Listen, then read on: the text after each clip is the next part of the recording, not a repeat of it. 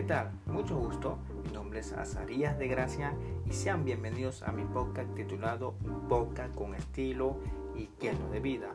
Hoy quiero iniciar el episodio de hoy de una forma diferente.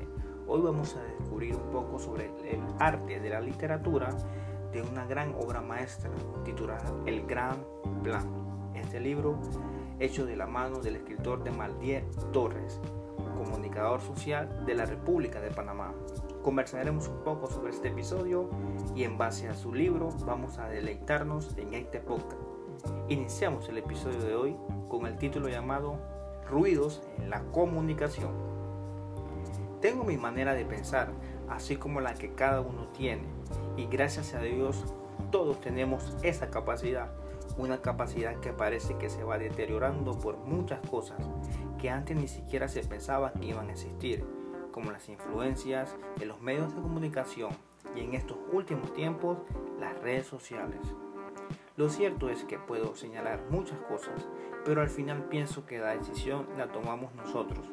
Cómo reaccionar a nuestro entorno está en nosotros, el aceptar o no, o se nos ofrece, o qué se nos ofrece, o qué compartir con los demás.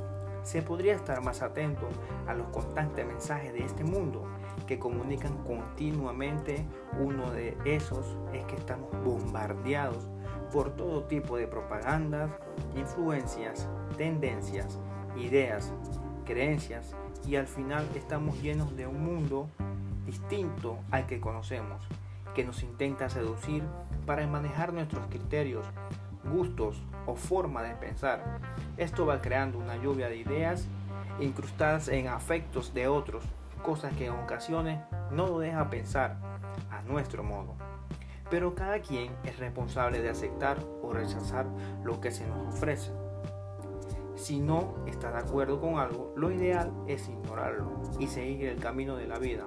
Algo que pienso puede ayudar es que enfocarse en los ciertos propios criterios personales y examinarse más a fondo para saber qué es lo que verdaderamente queremos o necesitamos, organizando todo tipo según lo que sea prioridad y según lo que sea urgencia, sin dejarse llevar por los impulsos. Desarrollar un concepto propio e interiorizar nuestras ideas antes de compartirlas y que los demás sean relevantes se detone en nuestras palabras crear conversaciones más ricas, pero esto se va logrando dejando atrás las tendencias e influencias sin sentido y abriendo un poco la mente y siendo quien realmente se es.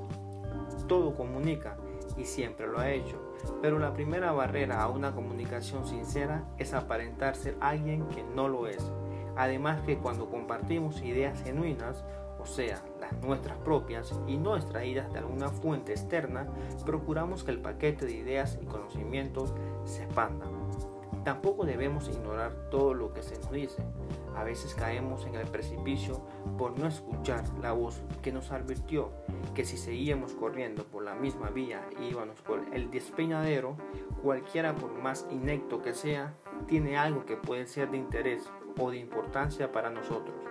Por eso es bueno escuchar y tampoco sacar conclusiones ajenas o conclusiones aceleradas.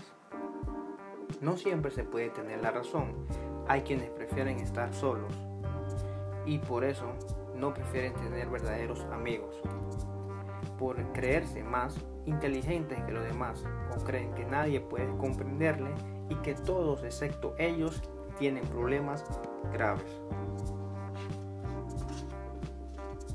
La verdad es que estamos acostumbrados a imponer nuestros pensamientos sobre los demás sin antes evaluar qué tan cierto es lo que pensamos. Es más, creemos que porque en algún método, cualquiera que sea, nos funciona, a cualquiera le debe servir. Pero no es así. Tenemos que aceptar que podemos equivocarnos y no todo es parte del proceso de aprendizaje que solo se termina el día que cerramos los ojos.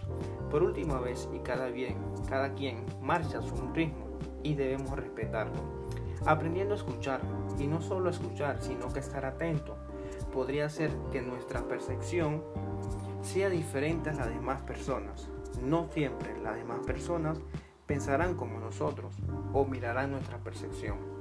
Hay veces que es precisa y correcta y es variada, tomando en cuenta que no todo debe ser como se nos dice o como decimos al final. Cada quien ve el mundo a su modo. Pero si verdaderamente aprendemos a respetar, esto no habrá más ruidos que impidan comunicarnos con el mundo, sino una rica y variedad de ideas que enriquecerán nuestras relaciones humanas. Esto ha sido el, episodio del día de hoy. Así que espero se puedan suscribir a este podcast titulado Un podcast con estilo y lleno de vida. Nos vemos en el próximo episodio. Sean despedidos. Bye.